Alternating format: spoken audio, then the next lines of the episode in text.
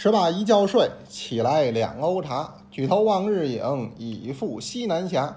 乐人惜日促，忧人厌年奢。无忧无乐者，长短任生涯。大家好，我是杨多杰，今天是二零二一年五月二十三号，欢迎您收听《天天多聊茶》。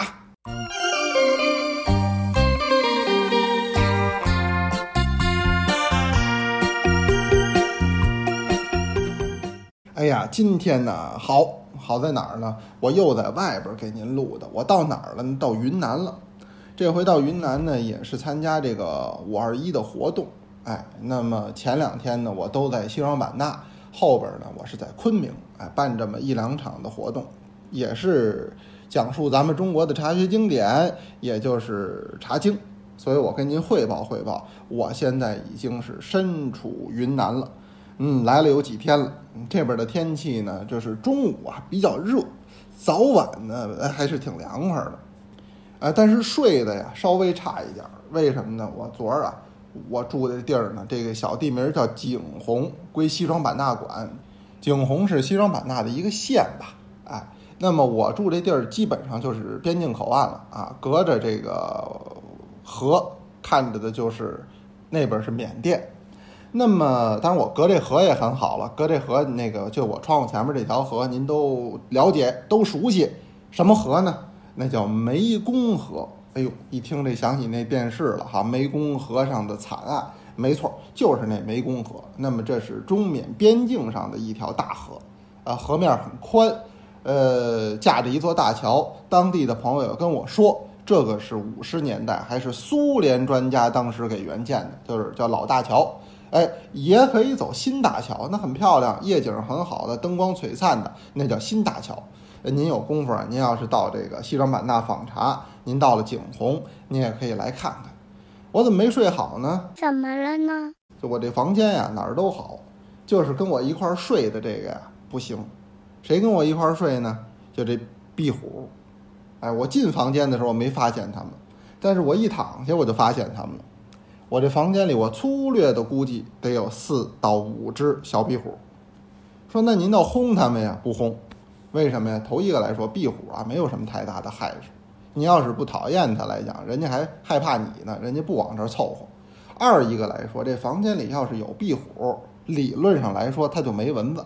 为什么呢？蚊子是它的晚餐，哎，晚上说就是夜宵，所以呢，它这还属于益虫。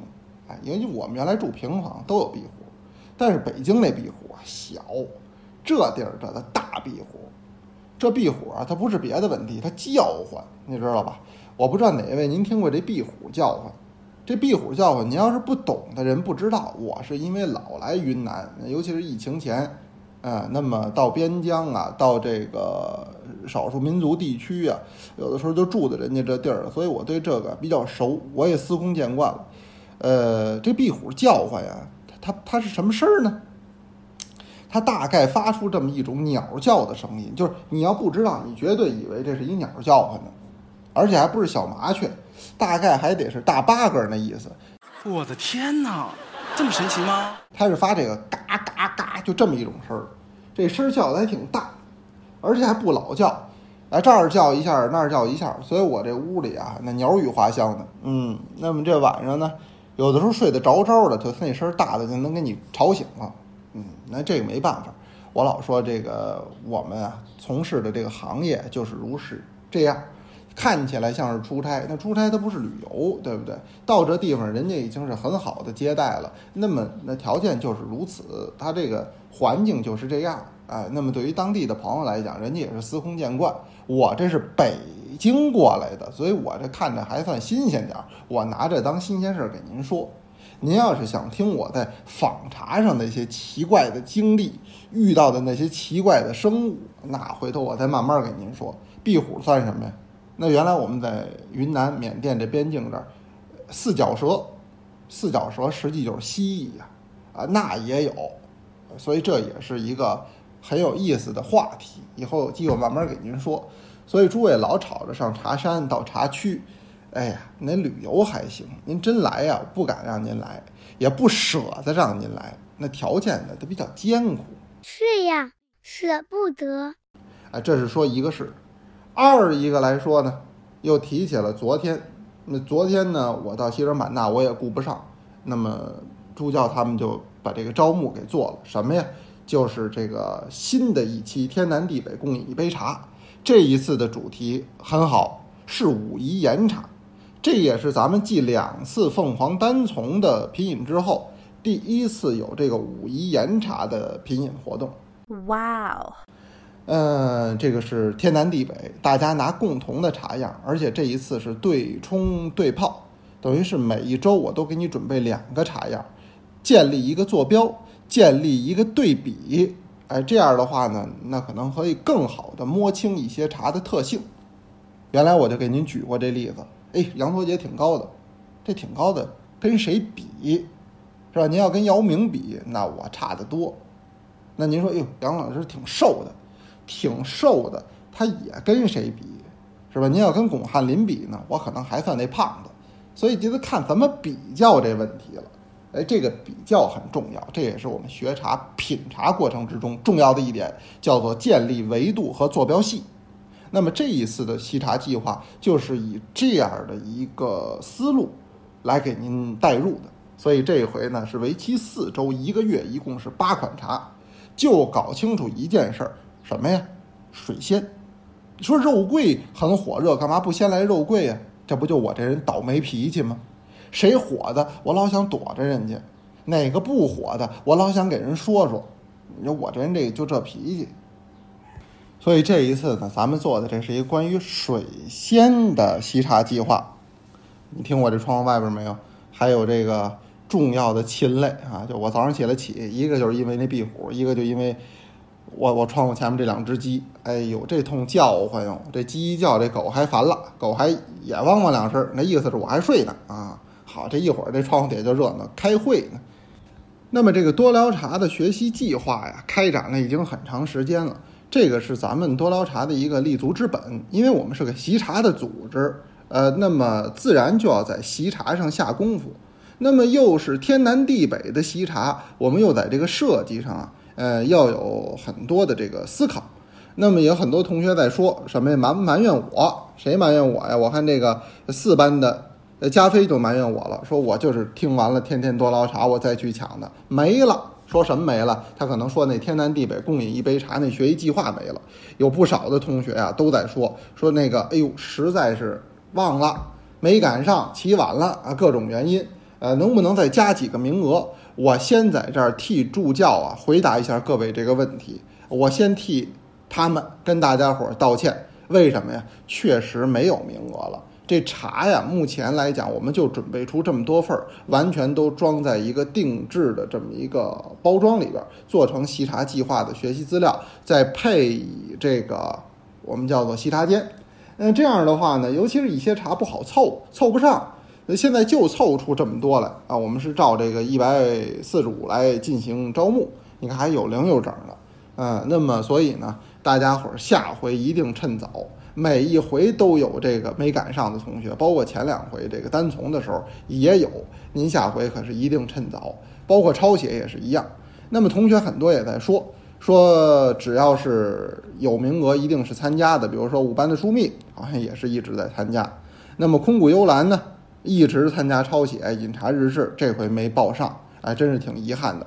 等下一次啊，下一次一定还有机会。这活动咱们一年怎么也得组织好几回呢。那空谷幽兰，您下回一定盯着点儿，好不好？下次早点来我。那么还有水墨丹青也说了，自从加入多聊茶，您像这什么茶学经典抄写工作，我再忙我就没停过，真棒，真棒。呃，我相信您在这样的一个学习过程之中，您也会收获呀。一个是知识，一个我说是一种平静的心态。啊，六班的枫叶也说了，那么参加过查经抄写、查诗抄写。上个月宋代的这个查诗抄写，我没报上名，因为当时呢在藏区呢，在阿里呢，没信号，这是情有可原。但是人家后边这说的，挺让我感动。说我没报上名没关系，我看同学们都抄，我也想抄。班级里每天都发这学习资料，我跟着抄，我自己在家我给补上了。哇哦，比个赞！你这多好啊！而且这回枫叶可能是回来了吧，信号好了，还抢上这回的这个严查的这个了哈，那也恭喜您。那么凡是抢到名额的同学，您稍安勿躁，我们大概在周一周二左右啊给您发出，让您在下周收到。咱们是从下下周开始正式，哎，每一周一款，一款完了您交啊这个日志。交完日志之后呢，我们争取啊，我找机会我再给您做个点评，咱们一起做个讨论。这样的话，一起就做到了一个叫天南地北共饮一杯茶，咱们共喝一杯茶，共聊一杯茶，有意思。所以咱们这个啊，您就在家等着收学习计划就行了，收这个资料包啊，您等着啊，这是一个事儿。呃，二一个呢，今天天天多聊茶，我得预告一下什么呀？就是我们多聊茶公众号今天有一个 vlog。这个词儿我现在说的越来越溜了啊，vlog，嗯，什么 vlog 呢？这是叫德化的这么一个仿词之行。我这回给起的名字叫什么呢？叫复活若身杯。这怎么回事儿？实际啊，是我得了一个当年的老的若神杯。这个杯子从器型、釉色，整个来看，应该是清代中期的，这是没跑的，器型真棒。但问题在于什么呢？残了，这是个残片儿，这个是当时啊出土的，嗯，是当时出土的，呃，就是在这个城市建设过程之中，不是会出瓷片儿吗？您知道我因为啊要创作这个茶器具，所以我非常注意收集这些所谓的垃圾。那可不在当年来讲，这就是打碎了的瓷器。那么古人呢就直接呃埋到了家门口。那时光荏苒，岁月如梭。呃，已经沧海桑田，有很大的变化了。这个地方现在城市建设盖大楼了，重新往出一挖，就会出现这些叫瓷片儿。这个里边有很大的信息量。您别看它残了，这残有残的美，残有残的用。那您比如说这里边有大量的画片儿，有明代的，有清代的。哎呦，那个画工啊，真的，他肯定没读过美术学院，那会儿也没有美术学院，但是他画的真的是自然流畅，不失风趣，我很喜欢。我就会收集这些画片儿，也把这些画片儿呢，呃，研究之后再跟我们的师傅交流，把它画在咱们的茶器具上。所以有人说，杨老师，您咱们这个多聊茶的茶器具有点老味儿。这老味儿就是打老器型上找的，您得老跟它在一块儿。所以我在家呢，没事我老摆弄这些个碎瓷片儿，这也是我做茶器具的重要的这个灵感和源泉。二一个来说呢，就是研究人家那器型。有的器型很好，您比如说我们这回得到的这个若参杯，这杯子从那边看是整的，这面看剩一半，很可惜。但是我觉得这个杯型真的很接近于我理解的若参杯。说到这儿，我今儿就给您聊聊到底什么叫若参杯。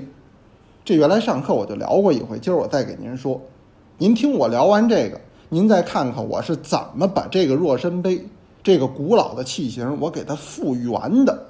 或者叫复活的，这个是我自己啊，从疫情前就憋着的一件事儿，因为当时又走不了啊，这是疫情后第一次回到咱们的这个呃产区，啊和师傅们面对面的交流，我就要办这件大事儿，所以我那视频说的是这个，就是叫复活古老的若身杯，太期待了。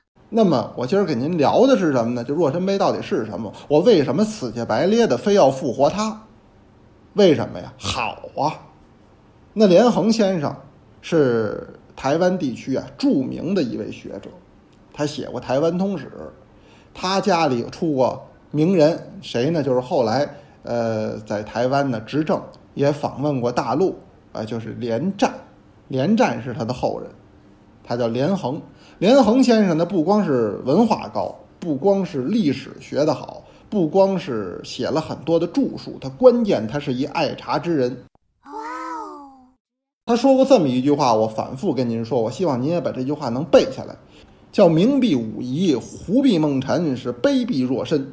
这话怎么理解呢？他就说呀，他是算闽南人吧？哎，在台湾嘛，祖籍是闽南的。我们闽南人讲喝的是乌龙茶、功夫茶。那我们这功夫茶的要诀，哎呀，说起来很复杂的，有十八式、二十四式、三十六式。说您甭那么复杂，我就告诉您三点，您抓住了，您喝的这就叫地道的功夫茶。但是没有这三样，您再花哨的姿势，您在茶桌上翻一大跟头都不行。为什么？您没得到功夫茶的精髓。什么精髓？就是茶气两者的这么一个结合。什么呀？茶一定是武夷，这当时来讲，我也跟您讲过，首推武夷岩茶，叫明碧武夷，明就是方明的明啊。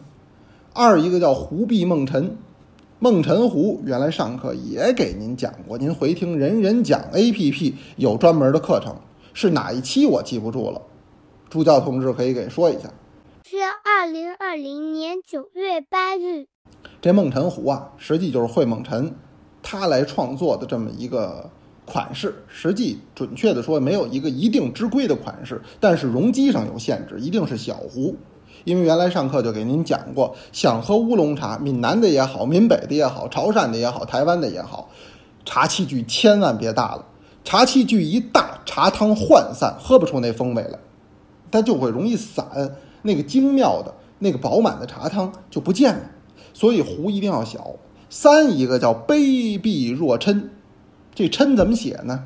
原来有个明星就叫李琛，我不知道您记不记得，这是王字边儿，也就斜玉边儿啊。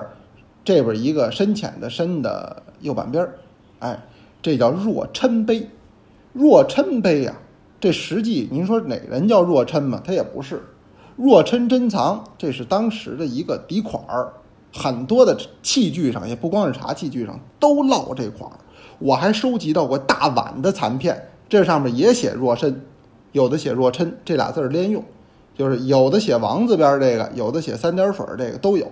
这在清代很普遍，也不是一家做的，也不是一个人做的，形成了一种共识。但是若琛杯或者叫若琛杯，它不是一家做的，它也不是一个人做的，它有没有什么共同之处啊？有，就是要做这种小而薄的撇口杯。您记住啊，这是画了重点了，小而薄的撇口杯，小为的是喝乌龙茶，保质而不要量。乌龙茶没有咕咚咕咚来三升喝下去的，好武夷岩茶喝三升顶不住劲，那就是小杯，一口是一口，不用喝很多，但是每一口的茶汤都要饱满，所以它杯要小。第二个要薄，说为什么要薄啊？薄则起香。您记住了，要想喝香茶，要想体会这个茶的香甜感，杯子一定要薄。那说我想体会这个茶的润度、厚度，杯子一定要厚。所以您喝黑茶，杯壁可以厚一些；喝白茶，尤其是年份白茶，又煮了以后，杯壁可以厚一些。但是您要是喝乌龙茶，您比如说喝闽北的大红袍、铁罗汉、水晶龟、白鸡冠、水仙肉桂。喝闽南的铁观音、黄金桂、佛手，喝潮汕的那比如说十五瓶乌龙或者是凤凰单丛。您比如说咱们今天这款十五瓶乌龙啊，就是前一段时间给您分享的，又甜又润又香，一定这个杯子杯壁要薄一些，这样的话起香非常好。这是说第二个，第一个要小，第二个要薄，第三个是撇口杯，这杯口一定往出撇，为什么呀？要跟您的这个嘴唇产生一种亲密的接触。说你说这句话怎么那么带劲？哎，他就要这种互动性嘛，哎，让您的这个嘴唇和这个杯唇或者叫杯沿产生一种亲密的接触。呃，这也有个名词儿哈，叫唇感。咱们有手感，哎，这还有唇感。手感就是你摸着它的感觉。你比如说，哎呦，你看这杨多杰哈，胖胖乎乎的，哎，软软乎乎的，哎，我摸着它手感真好。当然，我们这平时也不让摸啊，就是给您举这么一个例子，这叫手感。唇感呢，实际就是您喝到它的时候，嘴唇的这个感觉。做品茗杯，唇感是至关重要的。那喝不同的茶要有不同的唇感，这个里边的门道很多，就慢慢的给您说。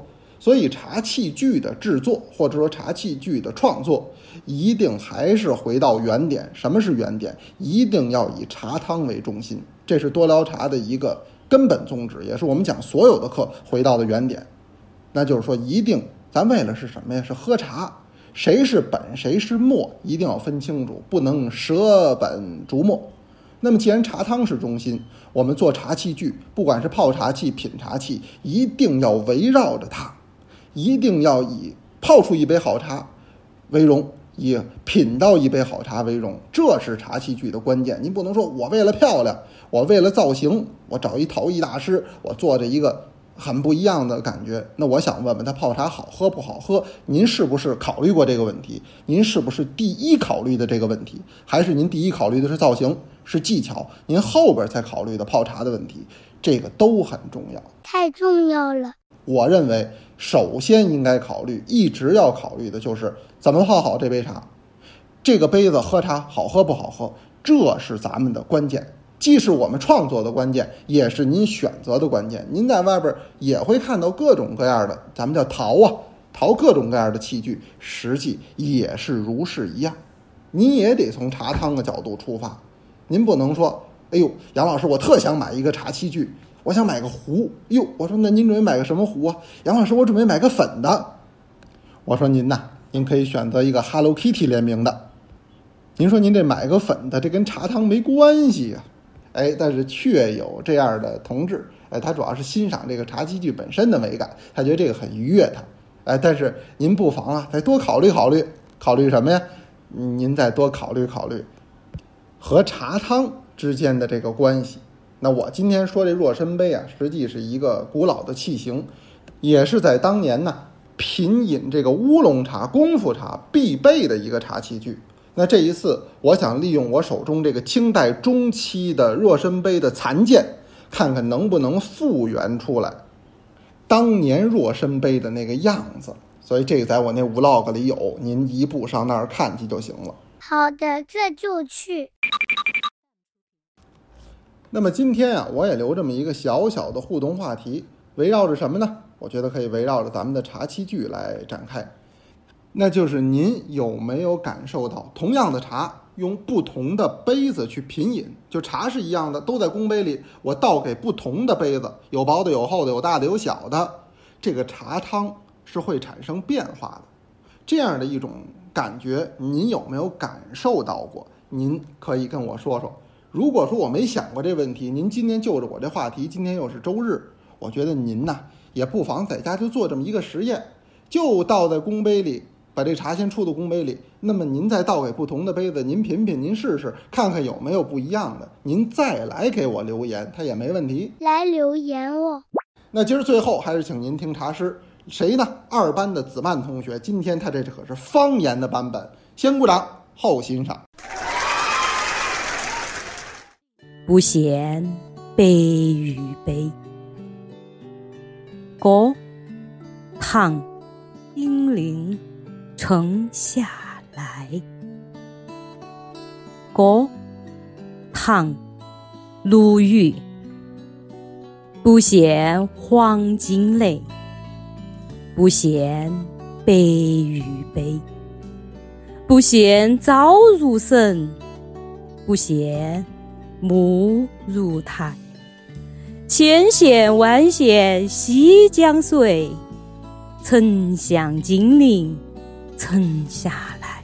刚才是子曼同学给我们带来的茶诗，那我今天就先聊这么多。您呢，在下边打着卡留着言，同时您看着我们的 vlog。祝您呢是周末愉快，有问也有答，天天多聊茶。咱们明天接着聊。